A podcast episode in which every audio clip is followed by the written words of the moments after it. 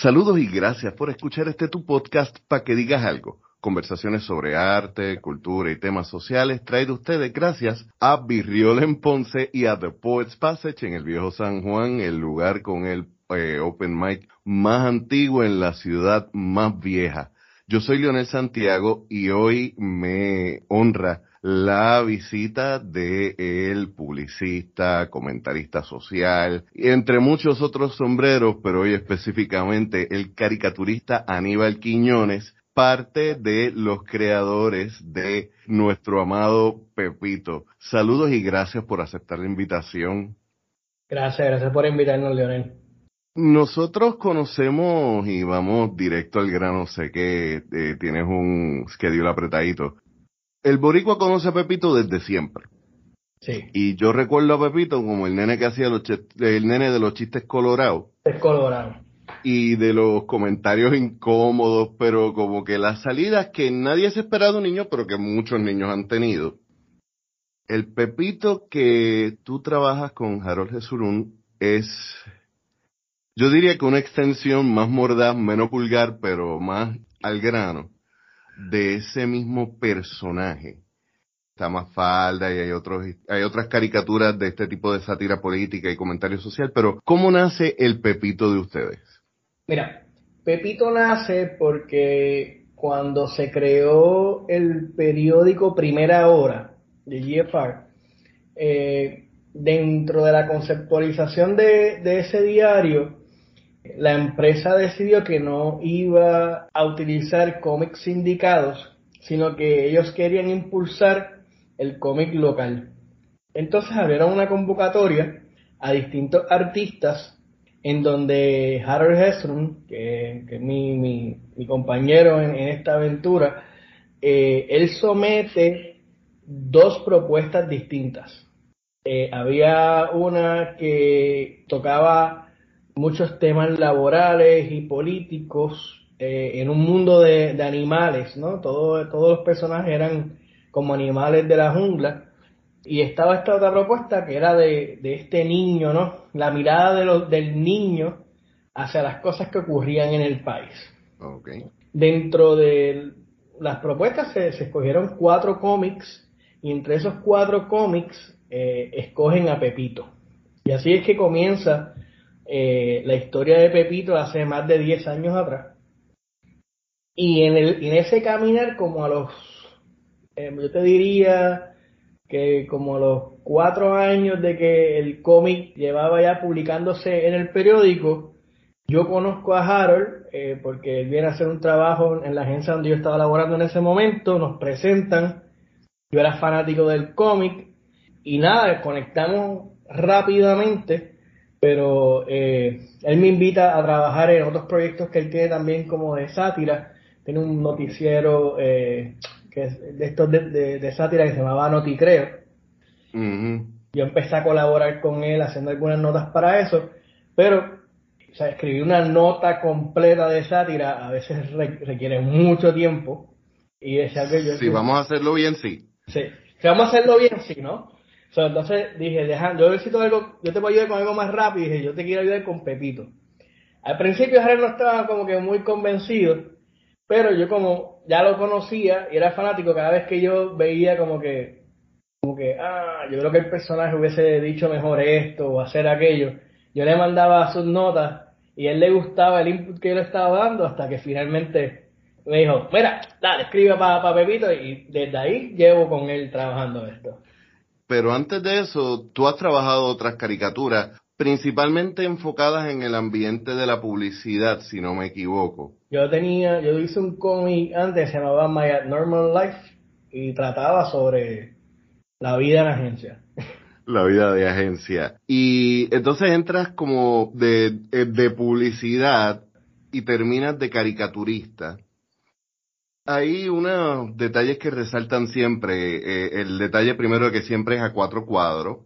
El detalle de que son los niños los que llevan la voz cantante.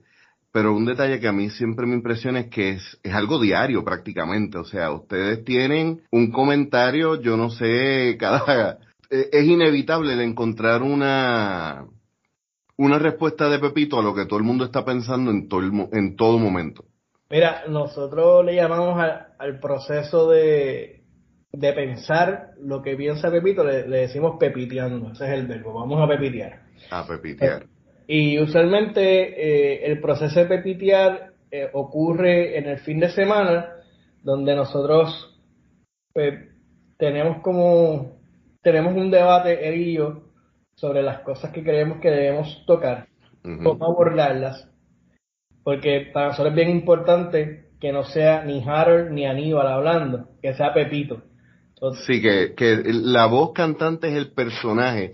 Incluso las opiniones de ustedes son secundarias quizás. O sea, yo te puedo, yo te garantizo, o sea, te garantizo que hay ocasiones en donde lo que Aníbal y lo que Harold piensan son, es muy distinto a lo que piensa Pepito.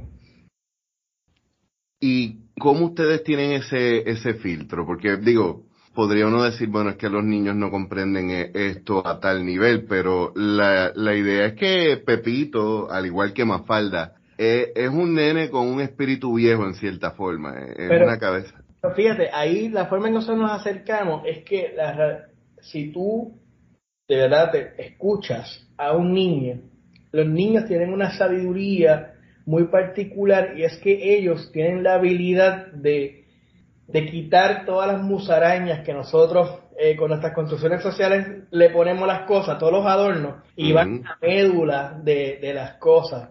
Por eso es que, que tú estás en la calle y un niño ve algo que está mal o algo que está fuera de lugar y ¡pum! lo señala y, los adultos nos volvemos locos como que mira, no, no puedes hacer eso.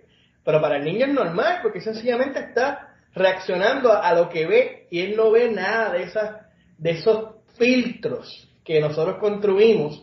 Y eso es lo que hace Pepito. Pepito lo que hace es quitar el ruido, quitar los filtros y deja a la luz um, de forma muy natural eh, esas cosas que a veces nos ponen incómodos eh, y por eso las tapamos con esos filtros. Fíjate, me contestaste de forma adelantada una de las preguntas que iba a hacer porque a veces yo leo a Pepito y gracias por dejarme saber que es, sí es, es la idea de, de quitar el filtro, de, de ver las cosas tal cual, porque a veces no sé si es que ya yo estoy demasiado aborrecido por la vida, pero a veces yo decía, contra, ¿será que están usando esto para ser sarcásticos? Porque el sarcasmo muchas veces es parte de, de lo que es la sátira, pero dándome este punto, me parece que no es tanto sarcasmo, sino la inocencia del niño que ve las cosas como son, más allá de, los constructos que uno pueda tener o los compromisos que uno pueda tener con esta sociedad, ¿no?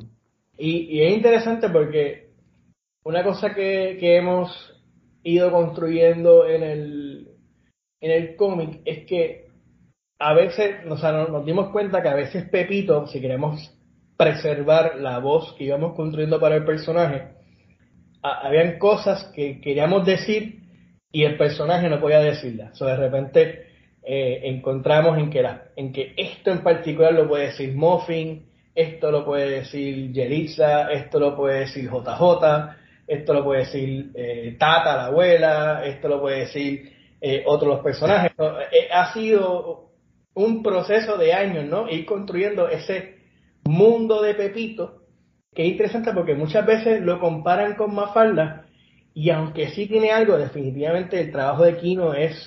Eh, sí, es un referente inescapable. Y, es una de nuestras referencias. sí, obviamente. Para mí, tanto eh, Kino, Schultz con Peanuts y, lo que es Calvin and Hobbes fueron, o sea, son parte de lo que de lo que es Pepito. Pero lo interesante de Pepito que no ocurre con esos eh, personajes es que la, en Mafalda particularmente, la Argentina de Mafalda no necesariamente era la Argentina del mundo real, era como un espejo, pero, pero Mafalda no hablaba directamente de los líderes contemporáneos en ese momento. Pepito no, Pepito vive en Puerto Rico, que tú y yo. Eh, y eso a lo mejor es un cambio que, que lo hace interesante eh, eh, y lo hace, digamos, que pise algunos callos de forma más directa. Hablemos de esos callos. Eh, yo antes de comenzar te pregunté si había algo off limits, porque quiero ser respetuoso, ¿verdad? Pero hay dos puntos en la historia de Pepito que para mí son como que la carta de presentación de lo que Pepito ha hecho. Número uno, cuando Pepito gana el premio de UNESCO. Sí. Que es un reconocimiento. ¿Podríamos hablarnos un poco más de cuál fue ese premio y en base a qué específicamente fue que Pepito lo tuvo? Mira, en, ese momento eh, a Pepito, como todos estos premios que, que dan de las Naciones Unidas, lo nominan, eh, fue una sorpresa para nosotros, eh, y, y la UNESCO estudia el cómic y ve el valor cultural que tiene el cómic, ¿no? O sea, eso como, como en, el cómic eh, se recoge eh, ese Puerto Rico contemporáneo y cómo a través de, de la voz del personaje se va eh, formando, ¿no? Un proceso educativo, que es lo que reconoce la, UNESCO, ¿no? El proceso educativo eh, cultural y, gracias, fue más un premio no por algo en particular, sino por the body of work hasta ese momento en donde se da el premio. Eso fue como en el 2012. 12, 14 por ahí. Y par de añitos después ocurre el otro momento que como que fue el turning point donde a Pepito lo censuran directamente en el 2017, si no me equivoco. 2017, antes del huracán, sí. Antes del huracán. Y ahí es donde yo veo, sí, la, la diferencia principal entre Mafalda y Pepito. Eh, yo creo que uno de los comentarios más mordaces que hace Mafalda en todo su trabajo es cuando habla del palito de abollar ideas. Pero Pepito no. o sea, Pepito lo que no tiene de vulgar y de chiste colorado, lo tiene de los pantalones de decir las cosas y llega un momento donde era gracioso y triste a la vez ver a políticos discutiendo con una caricatura. Y, es interesante porque, digamos, un año o año y medio antes ocurrió exactamente lo mismo, pero los políticos estaban interactuando con la caricatura para algo positivo. Porque eh, Pepito impulsó una campaña para cambiar eh, la ley de, de Texan Driving, que, se, se, logró pasar una enmienda en la Cámara de Representantes. Y curiosamente, los, que bueno, también era súper loco, porque cuando de repente empiezan a llegarle estas cartas de, de políticos deseando que Pepito esté bien y que mejore, tú dices como que, you, know, o sea, estamos claros que, que, no, no, hay que no hay que hacer este show. Pero fue interesante porque si hay algo que a mí me da mucho, eh, o sea, me, me, llena de orgullo de Pepito, es que Pepito no se casa con nadie. O sea, o sea la, la, gente te lo trata de decir, pero o sea, cuando están los colorados le hemos tirado con todos los colorados, cuando están los azules le hemos tirado con todos los azules, y a los otros colores también le hemos tirado cuando hacen las cosas mal. porque, sencillamente nosotros señalamos lo que está incorrecto. Señalamos lo que está incorrecto, señalamos lo, lo, que no lo que no va con el discurso, lo que está lo que está raro, lo que está fuera de lugar. Y pues les le guste o no reconocerlo a la gente, de los partidos políticos que hay en Puerto Rico, hay uno en particular que cuando no le gusta algo, hace cosas que otros partidos no necesariamente han hecho. Sí, el, yo hace unos días escuchaba a alguien hablando sobre este partido azul en específico, diciendo que admiraba por lo menos la claridad con la que hacían las cosas porque no se escondían para empujar. Y eh, y, eso está bien difícil de tragar, porque lo que está diciendo es, bueno, por lo menos, eh, eh, en realidad todos son iguales, pero estos son honestos con que son así. Yo recuerdo, y, o sea, si quieres hablar específicamente de, lo que sucedió, nosotros lanzamos la caricatura de, el cómic, la tirilla, debo decir, que hablaba de, Tata Charbonnier. Tata Charbonnier, sí, el basurero, que fue la que la que Johnny Méndez escribió, la carta. Pero fue, interesante porque la gente, mucha gente ni siquiera vio ese cómic, porque te cuento lo que pasaba. En aquel, cuando nosotros trabajábamos para GFR, nosotros enviábamos un paquete de, tirillas semanalmente. Eso, eh, el periódico pasaba por todo el proceso de los editores del periódico. Sí, que no era que ustedes tenían carta blanca para publicar lo que les saliera el forro. Ellos determinaban que sí y que no. Y ellos publicaban el, que les gustaba el día que les gustaba. nosotros estábamos muchas veces pendientes a ver qué publicaba en el periódico para republicar en la página de Pepito. En la página de Pepito en redes sociales salía todo. Salía lo que ellos publicaban y lo que y Lo que no. Y, lo hacíamos en distintos momentos para, para, tener contenido bastante para las personas. ¿Qué pasa? El día que publica el de el que hace referencia a Tata, y digo que hace referencia a Tata porque la gente se acuerda del zafacón y eso, pero en el, cómic tal ni sale el zafacón. Exacto, ¿no? Lo que dice es como que le dije a papi que no era Tata. Exacto. O sea, eh, fue bien, bien light. ¿No? Eso fue uno de los que ustedes filtraron por la voz de, de Pepito. Ese, e, exacto. La cosa, la cosa fue que en ese momento el periódico lo sube y nosotros había otro que ellos habían censurado y decidimos ese día poner ese. So, cuando se forma Revolú, que la gente empieza a hablar, eh, todo empieza porque alguien le tomó como una foto eh, al del periódico. So, literalmente lo que, lo que explotó en Twitter con los políticos era una foto de, celular al periódico. Eh, la gente iba a la página de Pepito y no lo encontraba. So, se forma todo este revolú, este, toda esta conversación entre los políticos, donde ya están abiertamente pidiendo eh, que, cancelen el cómic, que se tomen acciones, etcétera, etcétera. Eh, Muy de acuerdo con la libertad de expresión. no, no, no, no, no. y, es comiquísimo porque esos, esos son los mismos que después se quejan del cancel culture y todas estas cosas, pero son los primeros que, que lo hacen. Pues lo interesante fue que cuando cuando fuimos eh, esa noche, yo le digo a Harold, pues yo, empiezo a ver los, puntos, ¿no? Las cosas que iban diciendo. Y yo digo, wow, lo único que falta es que mañana diga que le hemos atacado a la mujer puertorriqueña y que esa...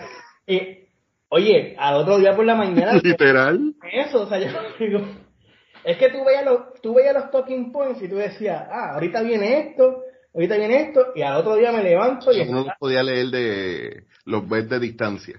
Sí, eh, y al otro día, o sea, literalmente nos levantamos con la Procuraduría de la Mujer que llevaba silencio ante 28 mil casos terribles, eh, hablando sobre eso. Johnny Méndez diciendo públicamente que iba a escribirle a IFR y par de horas más tarde nos llaman y nos dicen que, eliminan la, la, la caricatura. porque sí. sí. Obviamente ellos no dijeron que fue por esto. pero... Eh, pero... pero si es el mismo día es como que demasiado de obvio. Y me imagino que eso fue incómodo y la, la pregunta es, ¿ya ustedes se lo veían venir? ¿Ya habían tenido...? ¿Sabes, ¿Sabes que no lo veíamos venir? Porque y fue lo que nosotros siempre dijimos que el periódico nunca quiso aceptar, es que, o sea, si esto publicó, esto pasó el sedazo de censura de GFR.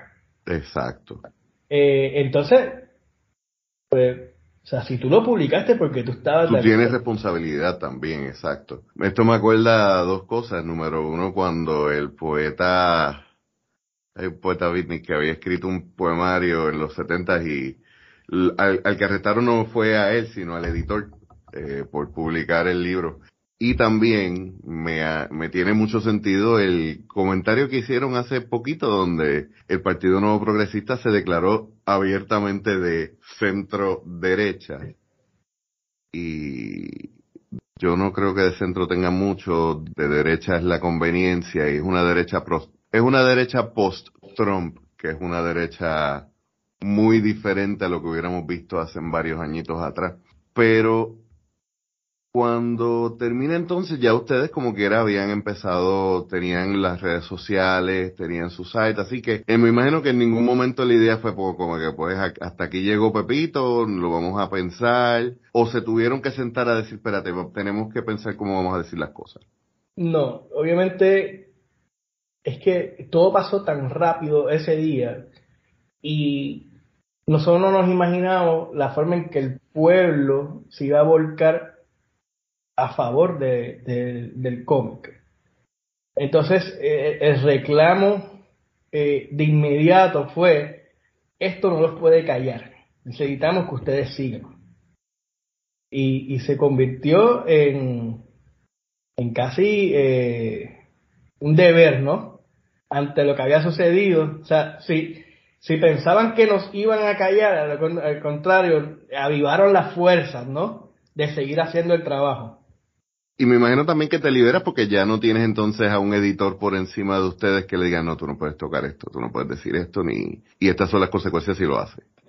Exacto. Ahí nosotros pues, eh, empezamos a buscar qué íbamos a hacer y te, y te confieso, o sea, al par de días empezamos a recibir eh, propuestas de, de otros canales de comunicación, o sea, no solamente medios impresos, pero también hasta de, televisión. O sea, hubo, hubo interés de, de otros espacios recibir eh, a Pepito. Y, y fue un pro ¿qué pasa? Eh, habían varias eh, conversaciones adelantadas y llegó María. María fue, siempre hay un antes y después.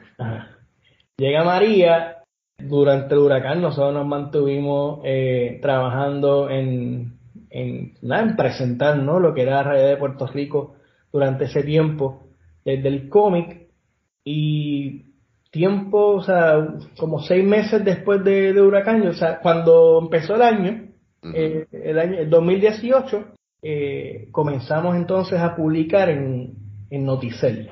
que finalmente llegamos a un acuerdo con ellos. Entonces continuamos en la página y a diferencia de, por ejemplo, en GFR, ellos sí teníamos una, una como una, una parte editorial mucho más amplia eh, con ellos en aquel momento.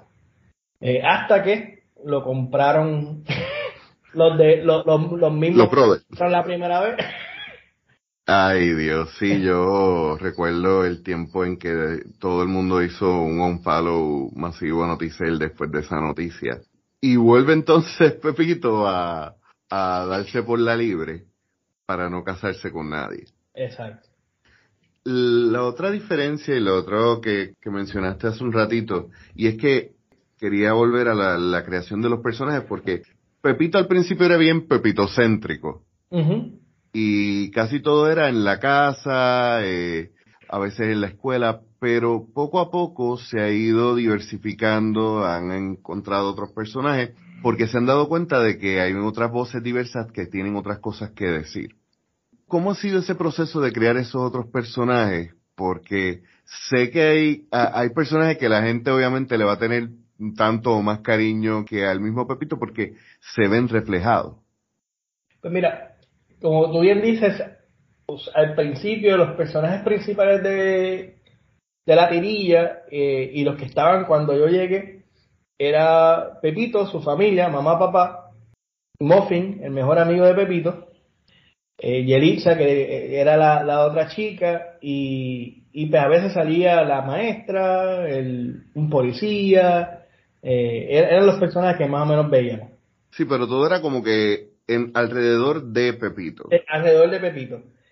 Una vez yo llego, empezamos a, ir un poquito más directo a la parte política y empezamos a, ver cómo podíamos decir unas cosas y a quién le tocaba decir algunas cosas, empezamos a, definir, por ejemplo, cuando Muffin y Pepito habla, que, que Muffin fuera la parte inocente y Pepito fuera la parte más, eh, más tajante, ¿no? En, en, ellos dos.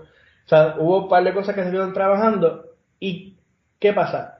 Puerto Rico fue cambiando como Puerto Rico, eh, o sea, Pepito vive en el Puerto Rico eh, contemporáneo nuestro, pues encontramos que de repente los temas que se estaban tocando hace 10 años no eran los mismos que se estaban tocando ahora y que no necesariamente teníamos un personaje para tocar ese tema. Un ejemplo clásico eh, de ese es JJ, que es el, amigo de Pepito que es, gay.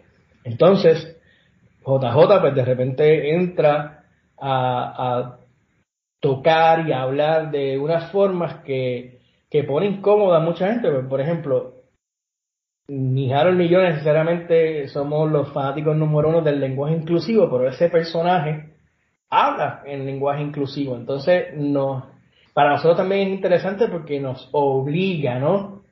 Sí, el ejercicio de, de tú escribir, y aquí hablando del proceso creativo, eh, ponerte en la cabeza y en los zapatos de un personaje que probablemente es diametralmente opuesto a la realidad que tú vives. Exacto. Y de, de esa forma, estos personajes también nos enseñan a nosotros. Por ejemplo, hay un, personaje donde tenemos, eh, a mí me gusta muchísimo este personaje que es el Cuco, el monstruo, el famoso Cuco, eh, con el que nos meten miedo. Este Cuco vive debajo de la cama de Pepito y no sale de ahí, no porque se esté escondiendo para meter miedo, sino porque siente miedo de las cosas que pasan en Puerto Rico. Y Pepito siempre está tratando de convencerlo de salir, ¿no? Y de enfrentar la vida y ese Cuco pues no quiere salir porque tiene miedo de lo que pasa, ¿no? Y, de esa forma vamos encontrando eh, distintas voces. Eh, a veces necesitábamos una voz fuerte, conservadora, alguien que pudiésemos tocar a veces unos temas un poquito más picantes, con un poquito de doble sentido. Y ahí, ahí entró Tata, la abuela, que yo creo que Pepito es el, segundo personaje más querido ahora mismo en la tirilla. Mm, no creo que es más querida de Pepito, pero eh, definitivamente es la, número dos. Okay. definitivamente es la número dos.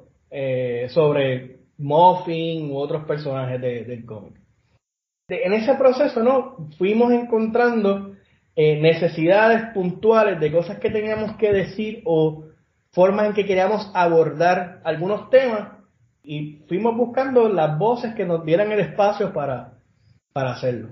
O sea que cada uno tiene algo que decir y escogen al personaje para que diga específicamente eh, estos mensajes y estos discursos que son el discurso de vamos a vivir bien, vamos a, llevarnos en paz, vamos a ser inclusivos. Los principios o ideales que, que un niño inocente va a aspirar, ¿no?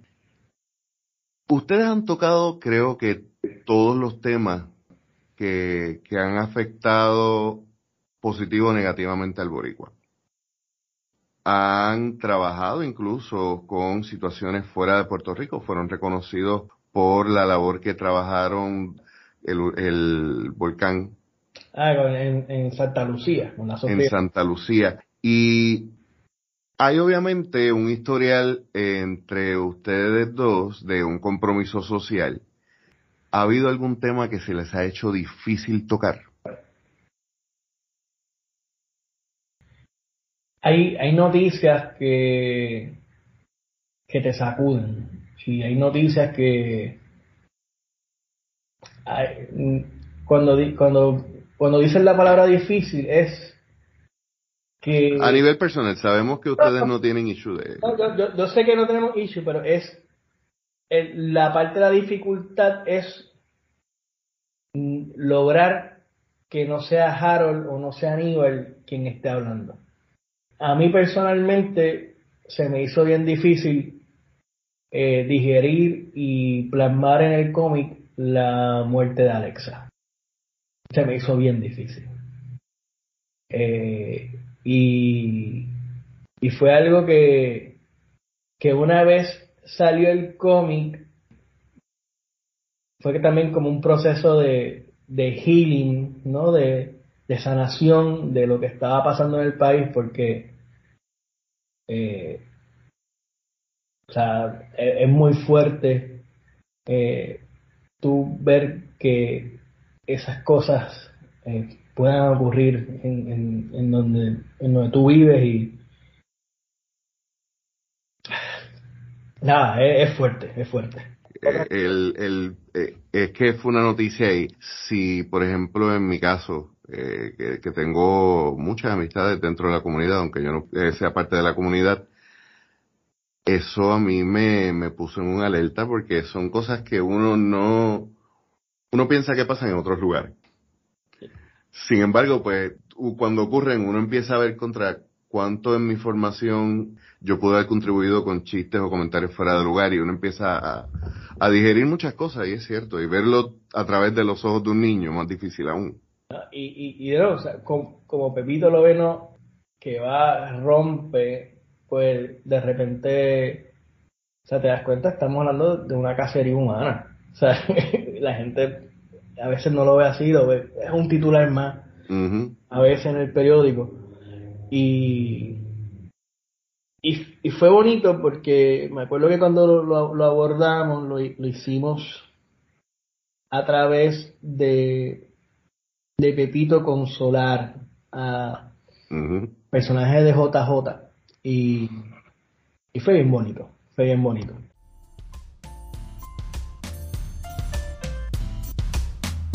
Y vamos a dejarlo hasta aquí el día de hoy. Me parece que tenemos bastante para desarrollar y digerir. Como siempre, en las notas del episodio encontrarán los enlaces para visitar a Pepito tanto en Facebook como en su sitio en la red, además de nuestro enlace para visitar a nuestro principal auspiciador, The Poets Passage. Por último, recuerda que también está nuestro enlace en Linktree donde puedes visitar nuestras redes sociales, puedes visitar nuestro podcast y encontrarlo en cualquiera de tus plataformas favoritas. Por último, también nuestra tienda. Recuerda que 100% de nuestras ganancias van directo a artistas puertorriqueños, por lo cual comprar en nuestra tienda es invertir en nuestra cultura. Yo soy Leonel Santiago y nos escuchamos la semana que viene.